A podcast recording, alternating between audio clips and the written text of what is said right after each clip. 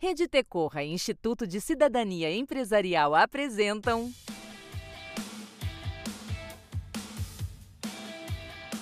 PQPs Perguntas e questionamentos sobre projetos socioambientais. Uma conversa aberta com quem trabalha com projetos no campo de desenvolvimento socioambiental.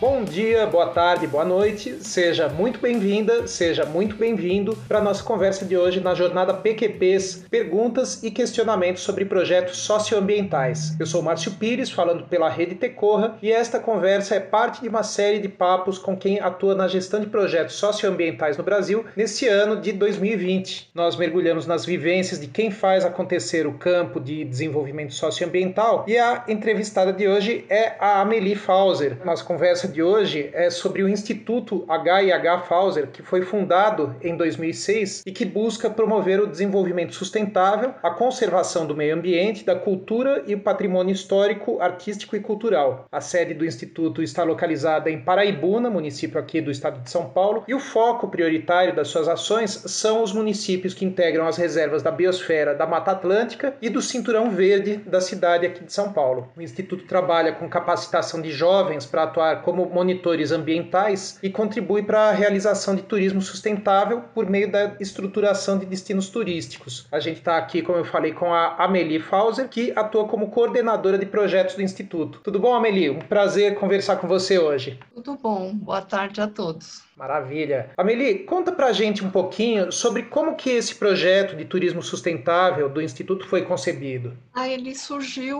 ao longo do trabalho, porque a nossa capacitação para jovens é um programa que é da Reserva da Biosfera do Cinturão Verde da cidade de São Paulo. Entre as oficinas tem uma de turismo sustentável e uma de iniciação científica. Então, na oficina de iniciação científica, alguns jovens jovens fizeram a formatação de alguns destinos turísticos junto com a nossa turismóloga. E aos poucos também eles próprios foram ajudando a fazer o planejamento de city tour por patrimônios históricos e outros empreendimentos rurais. Nas turmas do programa de jovens que a gente teve financiamento da Petrobras, a gente incluiu um conceito de empreendimento escola como ideia para gerar renda e oportunidade de trabalho para os jovens e financiar as oficinas do programa, que além do turismo sustentável envolvem agroindústria artesanal e produção e manejo agroflorestal. Nesse projeto foi contratada uma consultoria para que todas as oficinas tivessem seu empreendimento escola associado, mas o único que se materializou foi o do turismo sustentável. E o grande impulso se deu quase por acaso, já que a gente fazia monitoria de um produto turístico local de frutas nativas que procurou o SESC Consolação. Dessa primeira visita do SESC para um roteiro elaborado pela equipe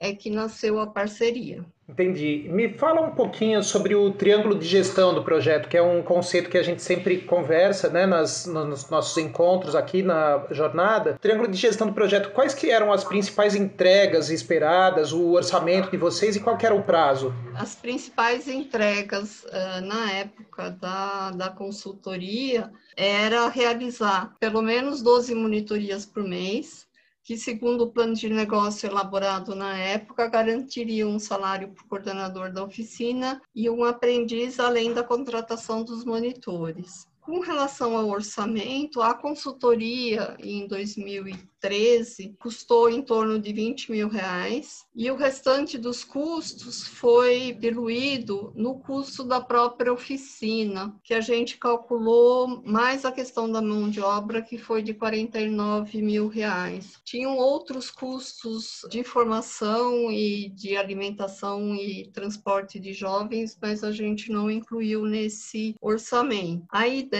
ideia era ser um prazo contínuo que financiasse a oficina de capacitação para os jovens e, paralelamente, trabalhasse na formatação de novos produtos turísticos em Paraibuna e que aumentasse o turismo uh, local fora das festas, porque o turismo de Paraibuna ele está muito pautado nas grandes festas que são realizadas lá durante o ano. E a gente está gravando é, a nossa conversa em dezembro de 2020, que é um ano em que a pandemia interrompeu o projeto de vocês, né? E antes da pandemia, o que, que vocês conseguiram colocar em prática? Então, com a parceria do SESC, a gente recebia grupos pelo menos duas vezes ao mês, sendo que nas férias o SESC tinha um programa de férias para os pais e crianças. Então, normalmente nas férias eram mais grupos que chegavam. Com o recurso proveniente desse dessa nossa atividade, a gente pagou nos últimos cinco anos, sem contar 2020, a estrutura básica de funcionamento do Instituto e todo o trabalho de políticas públicas junto aos conselhos municipais ou conselhos regionais de Paraibuna e região. E desconsiderando a pandemia, qual que foi o principal desafio? Acho que o principal desafio para a gente foi estruturá-lo como negócio, né, incluindo um plano de negócios, marketing. É, existe uma questão de insegurança jurídica, até onde os, as OCIPs podem ser fazer turismo receptivo, Além disso, eu acho que a gente, enquanto equipe, não interiorizou a prestação de serviços como um negócio poderia ser um caminho para a sustentabilidade da organização. E, na verdade, em função disso, a gente teve uma outra dificuldade que foi de manter os jovens como monitores já que o número de monitorias realizadas não garantia uma renda suficiente para os mesmos. Então, assim, a gente no final trabalhou só com jovens que tinham isso como bico ou que estavam desempregados, porque a quantidade de monitorias não garantia nenhum salário mínimo para eles e em Paraibuna a característica é que os jovens são pressionados muito cedo a irem trabalhar. Lembrando que esse podcast faz parte da jornada PQPs, que hoje recebe a Amelie Fauser, coordenadora de projetos do Instituto HIH Fauser, para falar do trabalho do Instituto. E com isso a gente aproveita para falar sobre conceitos de gestão de projetos, como o ciclo de vida, que inclui vários pontos importantes, como o planejamento da relação com as partes interessadas. E daí eu volto para o trabalho do HIH Fauser. O projeto acontecia em parceria com o SESC São Paulo, você disse, com o SESC Consolação. Como é que ficou hoje essa parceria? Vocês tinham um contrato assinado já? Precisaram rever o contrato ou foi um acordo verbal? Como que rolou com o SESC? Na verdade, não tinha um contrato assinado. O que a gente tinha é que os roteiros constavam do catálogo de turismo social do SESC e com alguns SESCs regionais existia um contrato de prestação de serviço, mas pelo que eu sei, assim, na verdade não se fez nada, né? Assim, acho que muito em função de que todo mundo no começo esperava que a pandemia fosse passar rápido, né? A gente esperava ali uns três meses para a questão se resolver. E eu acho que a coisa ficou meio no limbo, até porque a gente estava envolvido num outro projeto de grande porte. Para quem tem a vivência profissional como a sua, que colocou para a gente que você vem da gestão pública, né? Qual que é o principal desafio que você sente quando você está tratando com um projeto que visa apoiar a gestão dos negócios de impacto? Para mim, uma das grandes questões do funcionalismo público de cidade grande, quando você não está na Secretaria de Finanças ou na parte administrativa, é que você não participa de elaboração de orçamento e planejamentos. E, em geral, a gente não tem a mínima noção dos custos envolvidos nos diferentes projetos. E a gente acaba se habituando também a colocar recurso do próprio bolso para fazer um trabalho bom, porque os recursos da prefeitura, eles são muito intermitentes ou às vezes até não acontecem, apesar da gente estar tá falando de São Paulo. Para mim, o maior des desafio é sair desse mindset do terceiro setor e do funcionalismo público, né, que são bastante bastante parecidos, na verdade, para um mindset mesmo de gestão de negócios. É, até porque a gente está falando muito sobre gestão de projetos, mas você tem também a operação, né? O projeto ele é algo com começo, meio e fim, e a operação é algo que vai se prolongando. Então tem muito do que a gente está conversando aqui, mas que também conversa com a questão da, da operação mesmo. Acho que é isso que você está levantando também, que é um ponto bacana, né? Mas eu acho que é um ponto mesmo de como você olha para a questão, né? Da onde você está olhando.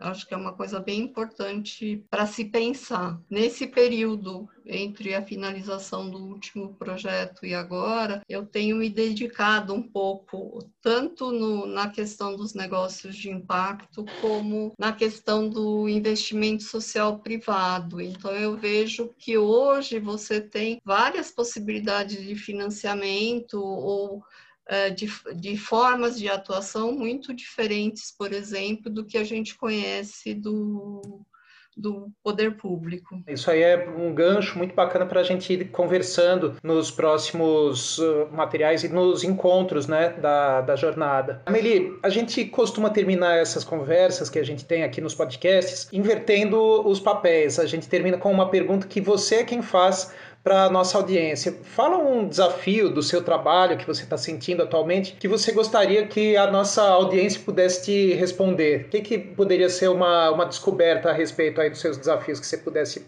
passar para gente? Eu pensei um bastante a respeito e assim, apesar da gente ter turismólogos na equipe, até turismólogos que já tiveram agência de turismo, eh, eu acho que a minha grande pergunta é aonde estamos errando, que o negócio não deslancha. Né? A gente tem um fator que a gente destaca, que é o nosso custo, em função do número de monitores de um para cada dez turistas, né? Então, por que, que a, par a, parceria com o SESC vinga? Porque o SESC ele assume parte do custo do passeio para os associados deles, né? Então, na verdade, o, o, turista mesmo ele não vai pagar o pacote como um todo. E a outra questão é que, em função, acho que da gente ser o CIP e o tipo de relação que a gente estabelece com os, os produtos é, serviços de alimentação e os produtos turísticos, a gente não tem como realizar algumas práticas correntes na área do turismo, que é, por exemplo, a porcentagem para os guias e motoristas, gorjetas e outras questões, né? Então, na verdade, o que a gente precisaria é, é montar um modelo diferenciado mesmo do que se tem normalmente nesse turismo mais convencional. Então, acho que para mim essa é uma grande questão. Maravilha. Amelie, brigadão por contar para gente sobre o Instituto HIH Fauser. A gente acredita muito aqui na jornada que é super importante para o campo socioambiental como um todo esse compartilhamento de práticas e de desafios. A jornada PQPs fica mais rica com registros como esse seu que você fez hoje. Sem dúvida, quem agradece sou eu, porque de qualquer forma, sempre quando a gente fica em frente a algumas perguntas a serem respondidas, eu acho que a gente aprende mais um pedacinho, porque você tem que fazer toda uma reflexão sobre isso. Verdade.